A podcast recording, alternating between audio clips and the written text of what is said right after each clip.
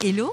Les balades d'Isa, ce sont des coups de cœur, des océans de curiosité pour des personnes comme les autres, c'est-à-dire comme vous, avec une richesse de cœur peu dévoilée et une panoplie de talents. Ce podcast est le premier d'une rencontre à écouter en plusieurs parties. Vous êtes avec la chorégraphe et claquettiste Soraya Benak de Bordeaux. Ambiance tap dance. La dernière création de Soraya Benak s'appelle Tap Spirit. Bonjour Soraya Benak. Bonjour Isabelle Wagner. C'est toujours un plaisir de se retrouver pour papoter autour des claquettes. Alors on va parler des claquettes irlandaises. Je sais que c'est pas trop ton affinité finalement la claquette irlandaise, mais il faut quand même qu'on en parle parce que ça fait partie de l'histoire des claquettes. Alors déjà la différence avec le tap dance pour les claquettes irlandaises. Bah déjà la différence c'est que les claquettes irlandaises c'est un folklore Et après, la différence technique aussi, c'est pas une danse qui se pratique de la même façon, même au niveau de la technicité du pied, de la gestuelle. J'imagine que vous avez déjà vu des danseurs de claquettes irlandaises. Ils sont très droits, très raides et c'est très très sauté, très enlevé, avec une technicité très très rapide au niveau du pied, principalement. Ce qu'on appelle la pointe, c'est la partie de devant, pas la pointe, pointe, pointe du pied en lui-même, mais la pointe de la chaussure. Dans les claquettes américaines, ils utilisent toute la partie du pied et les deux partie du fer et toute la partie du pied, tandis qu'en claquette irlandaise, ils vont aller utiliser que la partie du devant et rarement les talons, beaucoup moins. C'est un peu plus subsidiaire. Et nous, en claquette américaine, on a du fer métallique et en claquette irlandaise, ils ont des plaques de résine. Donc ça, c'est pour euh, l'info technique, on va dire. Après, au niveau mouvement, dans les claquettes irlandaises, ils sont plutôt droits, euh, en ligne effectivement, et c'est du folklore. Donc ça veut dire qu'ils ont des codes qui sont donnés et ils les appliquent. Comme en, danse classique, je, me fais un petit parallèle avec la danse classique. Et donc l'évolution n'a pas été grandiloquente, c'est-à-dire que ça existe depuis tant d'années et des spectacles se sont créés, mais avec les mêmes codes. Il n'y a pas eu d'ouverture, d'exploration, contrairement aux claquettes américaines où c'est quand même tiré du rhythm and tap, euh, du langage des esclaves, on retient ça, donc c'est déjà entre eux une spontanéité, et ça, ça a tendu vers le jazz, et donc vers l'improvisation. Donc c'est très important de le dire, parce que parce que c'est vraiment pour moi la grosse différence. Euh, et ce travail musical n'est pas du tout abordé de la même façon. Pour les claquettes irlandaises, où c'est des codes du travail répétitif, c'est comme une petite rengaine, tandis qu'en claquette américaine, on va aller explorer la rythmicité on va associer un mouvement à un autre, un rythme à un autre, et on le fait grandir, grandir, grandir, grandir. Et on va aller aussi visiter plein d'univers musicaux différents. En claquette irlandaise, c'est plutôt rare. Il reste quand même avec de la musique irlandaise. Donc vraiment, c'est axé sur du code, tandis que les claquettes américaines, c'est axé sur l'ouverture, la liberté, l'improvisation. Et voilà pour les, les différences entre les deux.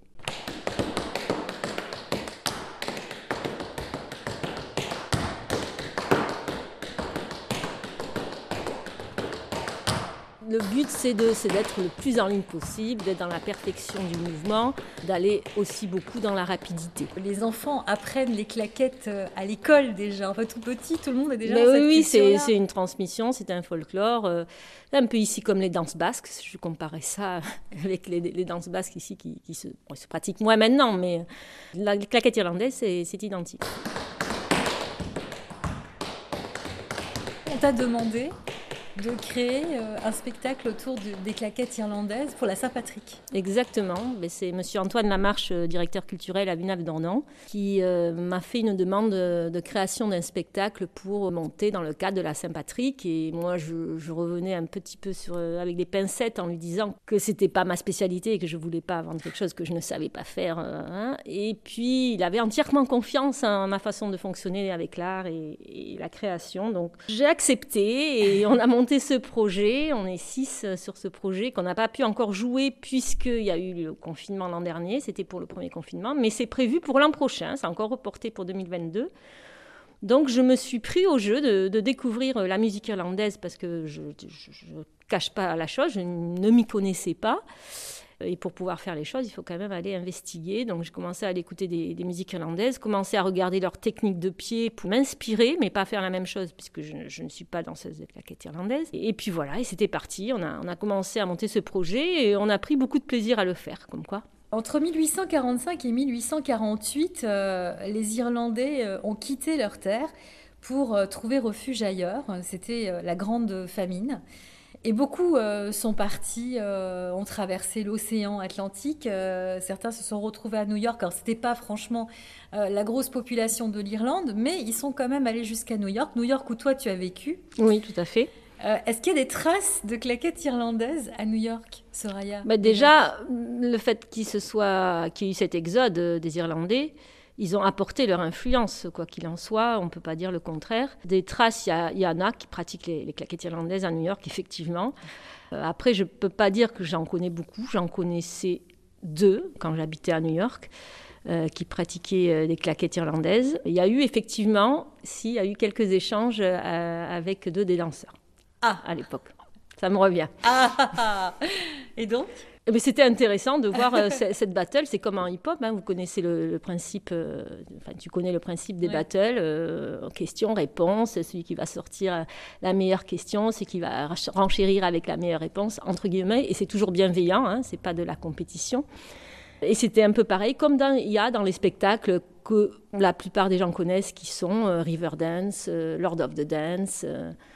Il y en a plusieurs comme ça qui tournent dans le monde. Il y a un moment donné dans ces spectacles, et c'est assez intéressant, euh, comme la mixité, hein, ces échanges entre claquettes irlandaises et claquettes américaines. Voilà. Dans ton spectacle, celui qui va être présenté bientôt au mois d'avril au Cuvier de Fédot, Arctique près Bordeaux, il y a un petit clin d'œil aux claquettes irlandaises. Il y a effectivement, vous voyez, donc euh, rien n'est pour rien. Hein. Euh, il y a effectivement un petit clin d'œil aux claquettes irlandaises. On a choisi euh, un morceau d'inspiration jazz avec de la musique irlandaise. Donc c'est un mix des deux.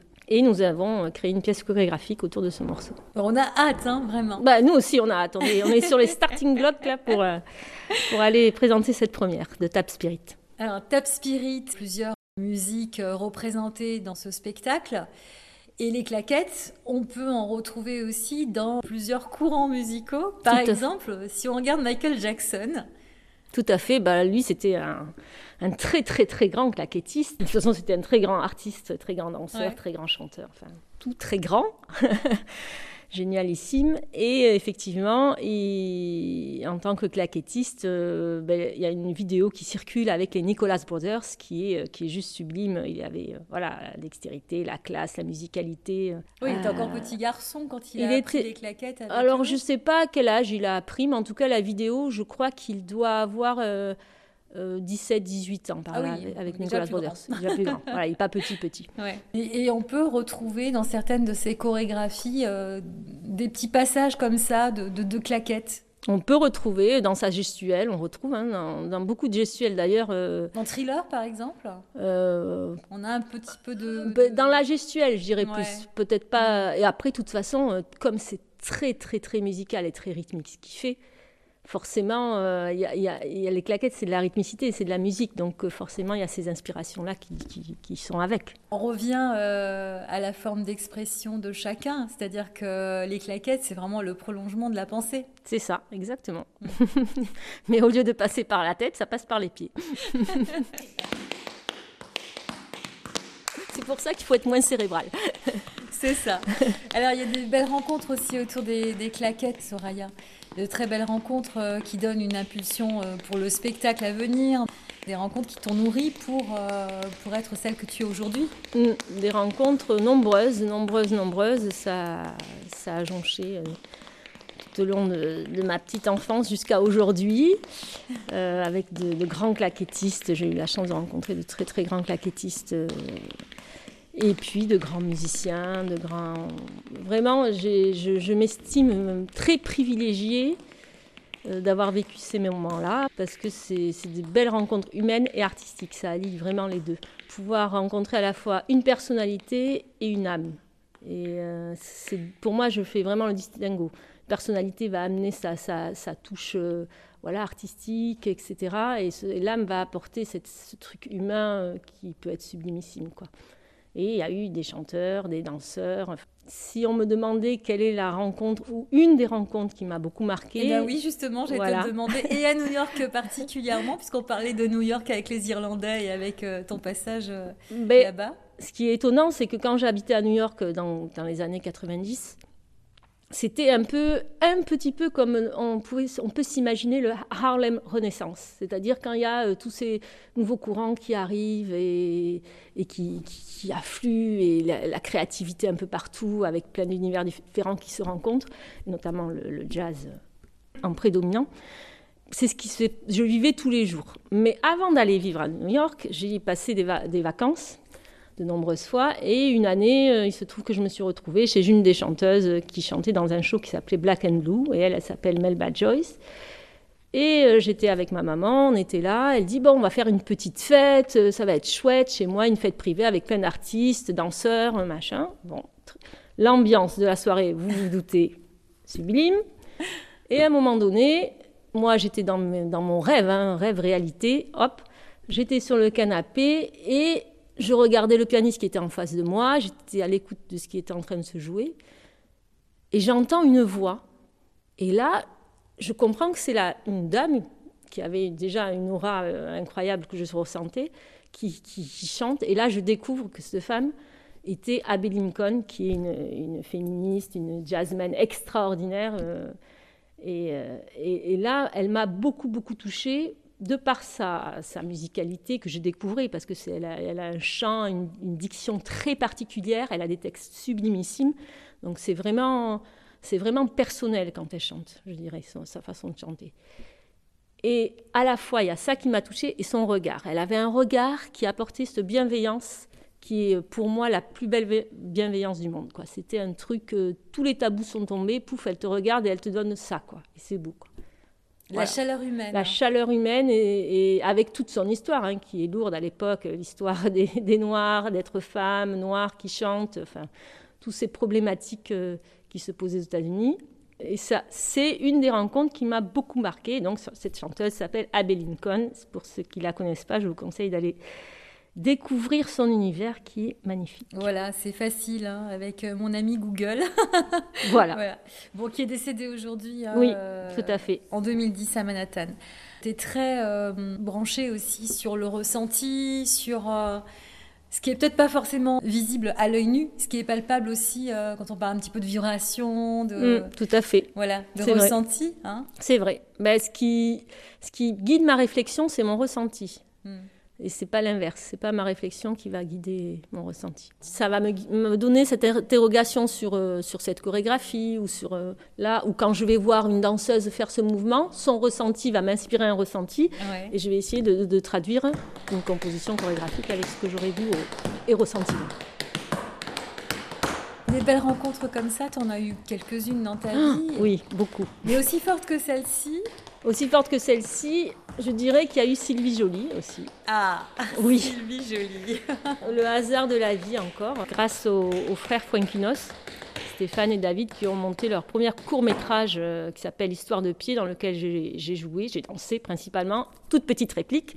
Mais la réplique était pour Sylvie Joly quand même, donc c'était pas rien. Et on a passé quelques jours ensemble et ça a été vraiment une très très belle rencontre. Vraiment une très belle rencontre humaine et on sentait ce, soutien, cette bienveillance que, que j'affectionne particulièrement quand je rencontre des gens. Est-ce qu'elle t'a fait rire? Oh ben Ça oui, elle était très très drôle. Ah ça, il n'y a pas de souci. Hors caméra Hors caméra, euh, oui, très très drôle. Il y a des images qui te reviennent là? Il y en a deux. Il y a celle de, une pendant le tournage, parce que je m'appelais Fabienne, alors on a, on a retourné la scène de trois fois. Parce que euh, j'arrivais pas à dire très rapidement la réplique, il fallait que j'étais la vendeuse de chaussures en fait. Ah. Et elle c'était ma patronne. Et donc j'arrivais pas à dire bien la réplique et du coup elle au lieu de, de, me stresser en fait, elle me stressait pas du tout, elle m'accompagnait euh, pour que je la dise bien en fait. Et ça, c'était un bon souvenir parce que c'est pas toujours le cas. Se retrouver face à, Sylvie Jolie pour le, moi, bah, c'est impressionnant. C'est impressionnant. Moi, je suis pas comédienne professionnelle. Hein. Je tiens j'ai pas ce statut-là, donc. Euh, donc voilà, et elle, elle m'a, elle m'a, aidé à avoir confiance à ce moment-là, et c'est voilà quoi, chapeau à elle. Merci. Avec le regard? Euh, avec des mots aussi. Ouais. Mmh. Elle m'a donné quelques petits, quelques petits conseils sur le moment, et c'était très, C'était très bienveillant et très agréable à ressentir. Du coup, euh, du coup, après, ça venait naturellement. Puis à un autre moment, quand je suis allée la voir, après, elle m'a conviée à aller voir son spectacle. Et à la fin, on est allé manger ensemble. Et c'était un moment où j'étais avec seulement elle et son mari. Et c'est très rare. C'est-à-dire qu'il y avait toujours du monde euh, pendant le tournage, etc. Et là, c'était pour moi un moment privilégié que d'avoir euh, ce petit moment-là avec elle et son mari, de discussion euh, toute simple finalement, et d'échanges sur, voilà, sur sa vie, son parcours. Tu te souviens du resto? Tu te souviens de ce que tu as Déguster dans l'assiette? Non, pas du tout. Pas du tout, parce qu'on a beaucoup parlé de son spectacle que je venais de voir, donc, et du coup, euh, non, non, enfin, pour moi, là, du coup, le, propos, c'était plus euh, cette discussion. Mm. Tu lui as fait part de tes réflexions, euh, de ce qui t'avait vraiment fait beaucoup rire sur son spectacle, c'est ça C'est ça, on, a échangé, et voilà, c'était principalement ça. Lors du précédent épisode, tu nous as parlé justement pour toi de l'importance d'avoir des personnes qui te font un débrief après le, spectacle, qui sont pas forcément du milieu de la danse. Et là, ce que tu es en train de nous dire, c'est que tu as eu aussi cette importance pour Sylvie Joly, qui, était dans le monde de, l'humour, et toi, tu es ah de, la danse. Donc finalement, c'est ben, la même histoire. C'est la même histoire, et je peux faire un petit, petit parallèle, c'est de dire que arrêtons de cloisonner, quoi. C'est surtout ça qu'il faut retenir. Euh, arrêtons de cloisonner. On n'est pas euh, juste euh, danseur. On est un être qui sait faire de la danse ou du théâtre, mais on aime l'artistique. Donc l'artistique, c'est tout ça, la créativité. Euh. donc voilà, moi j'ai toujours ce pensée pour, euh, pour une émission que j'avais vue là de Nagui où il y a, il y a Adjaro qui chantait, le chanteur Adjaro. On le présente plus. Mais oui. Sublime. ah oui, lui aussi, je l'ai vu de nombreuses fois en concert. Bref. Et Nagui qui lui posait la question, mais Monsieur Adjaro, Monsieur Adjaro, expliquez-nous. Il parlait très véhément. Expliquez-nous, mais expliquez-nous, mais quel style vous chantez? Adjaro, je crois qu'il comprenait pas bien la question. Hein. il fait, euh, en fait, euh, moi, je chante ce que j'aime chanter. Hmm. Et en fait, c'est ça. Et, faisons ce que nous aimons. C'est vraiment là le truc. Moi, euh, j'aime le théâtre, je vais aller voir des pièces de théâtre. Enfin, on s'en fout que ça soit du théâtre ou autre chose finalement. Hmm. Parce qu'il faut mettre les, mots sur les choses, bien sûr. Mais après, ça pourrait être autre chose. Après, c'est une histoire d'identification parce que ben, la planète est faite euh, par des tas d'individus qui n'ont pas forcément la même logique. J'entends bien, mais euh, si on cloisonnait. Dans l'analyse, oui. dans la compréhension. Probablement. Ouais, je pense que c'est ça. Probablement, mais aussi parce qu'on est, on est éduqué par un système qui, qui nous amène à penser comme ça. C'est surtout ça, je pense. Enfin, pour moi, c'est ça le problème. Et on le voit bien à l'école, euh, ben, l'art est quand même assez mineur par rapport aux autres matières, euh, surtout en France. Euh, comparativement en Angleterre où dans les écoles déjà à 5-6 ans ils font déjà de la danse dans les écoles, de la musique, etc. C'est compris dans leur, leur façon de, d'éduquer euh, les jeunes. Et là, en France, c'est quand même, ça reste toujours, euh, on verra quoi. La preuve aujourd'hui, la culture, on verra quoi. C'est vrai. Donc, enfin, je veux dire, euh, on le, verra. le problème, c'est pour moi le, plus gros problème de cette société en général, hein, c'est le cloisonnement.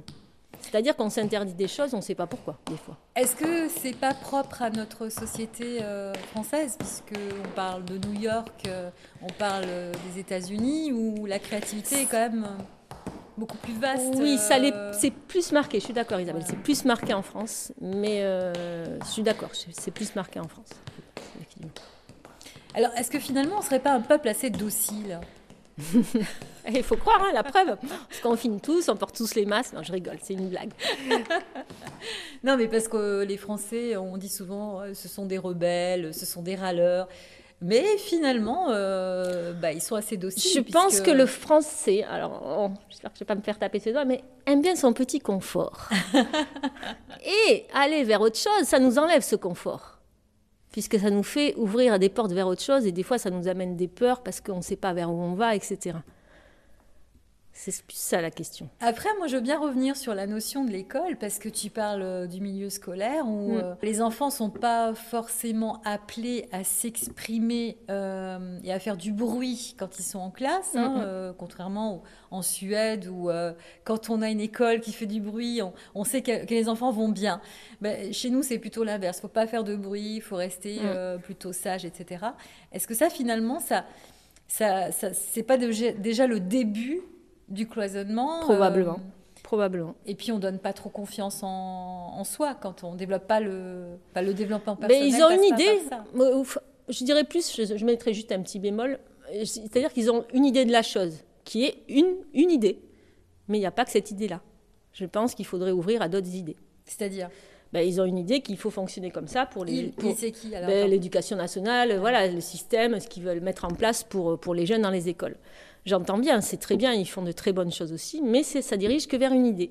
Je pense qu'en fait, on ne met pas assez de propositions euh, ouvertes. C'est un peu unilatéral.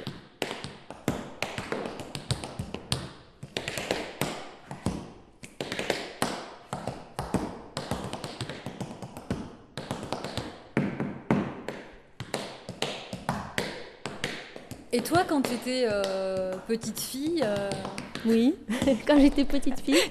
tu étais quel genre d'élève? Oh, j'étais ça, j'étais première ah de la. Oui, oui, oui. enfin, j'étais bavarde, ça, j'ai toujours été. Mais j'étais quand même plutôt dans les premières de la classe. J'étais très studieuse. Euh, j'aimais, j'aimais l'école. Alors, je tiens à le dire, oui, j'aimais beaucoup l'école. Alors, c'est marrant parce que je, avec ce que j'ai dit avant, mais, mais parce que j'ai toujours aimé apprendre, en fait. Donc, mais parce que je faisais de la danse à côté et que je faisais 10 heures de sport par, par semaine. Enfin voilà, je, n'avais pas que l'école dans ma vie. Donc je pense que je trouvais un parfait équilibre entre l'intellect et l'artistique et le sport. Ça fait beaucoup, 10 heures de sport? Ah oui, oui, j'en faisais beaucoup. Je faisais de l'athlétisme euh, en compétition et du basket et plus donc les claquettes et de la danse jazz. Donc vous voyez, mes semaines étaient bien remplies. En compétition? Oui, parce que finalement, je me suis jamais posé la question de savoir si j'allais faire de la danse, parce qu'au début, je croyais que j'allais faire de l'athlétisme je vais être euh, championne d'athlétisme, entre guillemets. Et puis, euh, la vie a fait qu'en seconde, euh, j'ai changé d'avis. Mais jusqu'à ma seconde, j'étais presque partie pour, pour une carrière d'athlète. Et qu'est-ce qui t'a fait changer d'avis ou qui t'a fait changer d'avis?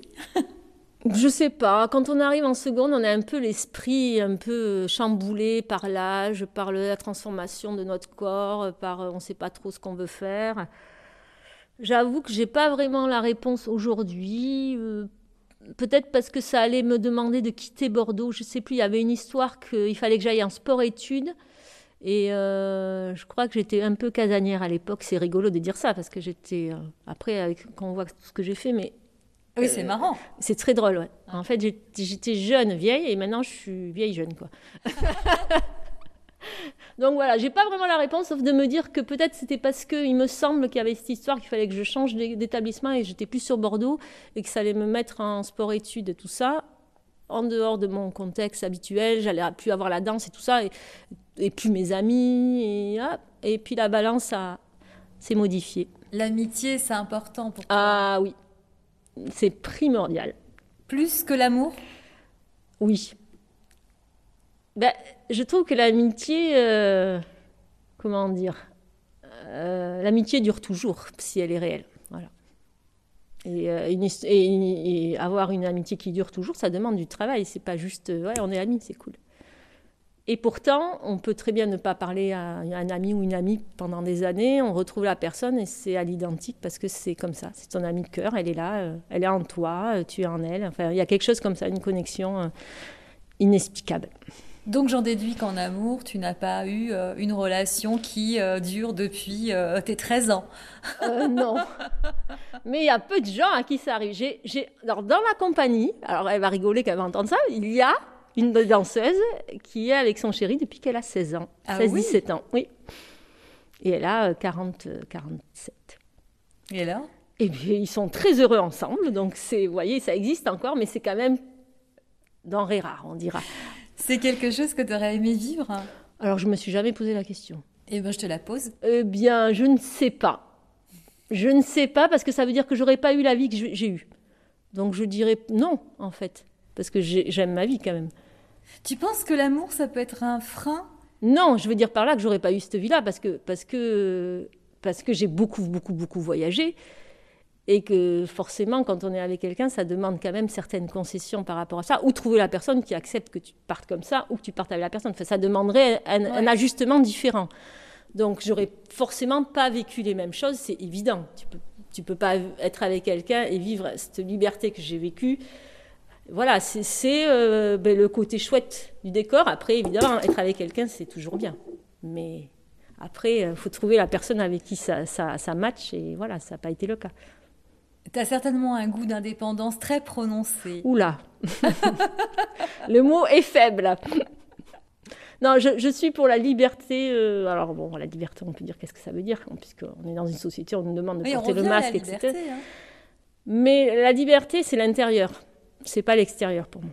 C'est-à-dire, c'est ce qu'on vit à l'intérieur. Si on est libre, on libère beaucoup de choses déjà. Donc voilà, mon cheminement de vie, il est plus sur ça. Et euh, tous ces voyages m'ont appris à comprendre cette liberté. Ils m'ont pas amené une liberté, ils m'ont appris à comprendre. C'est différent. Parce que je ne suis pas partie pour, euh, pour, euh, pour fuir, en fait. Je suis partie pour découvrir. Il y en a qui partent pour fuir quelque chose ou pour se dire bon, mais j'en ai marre, je vais aller là. Moi, c'était pas du tout dans ce but-là. Quand j'ai beaucoup voyagé, c'est parce que j'ai un but d'aller découvrir ça et ça, ça me nourrit pour ça, etc. La liberté, c'est la liberté d'esprit aussi.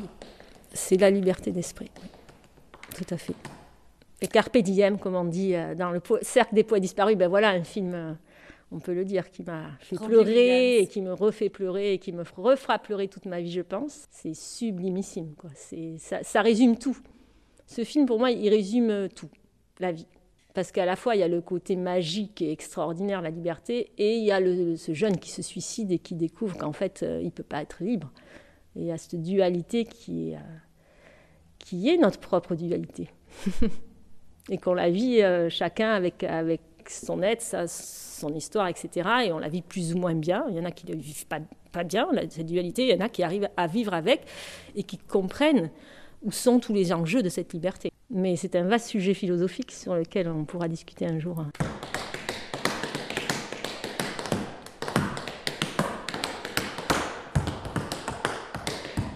Merci Soraya. avec plaisir, un grand plaisir, comme d'habitude. Les balades d'Isa. Vous aimez? Partagez, abonnez-vous et à bientôt pour le prochain podcast.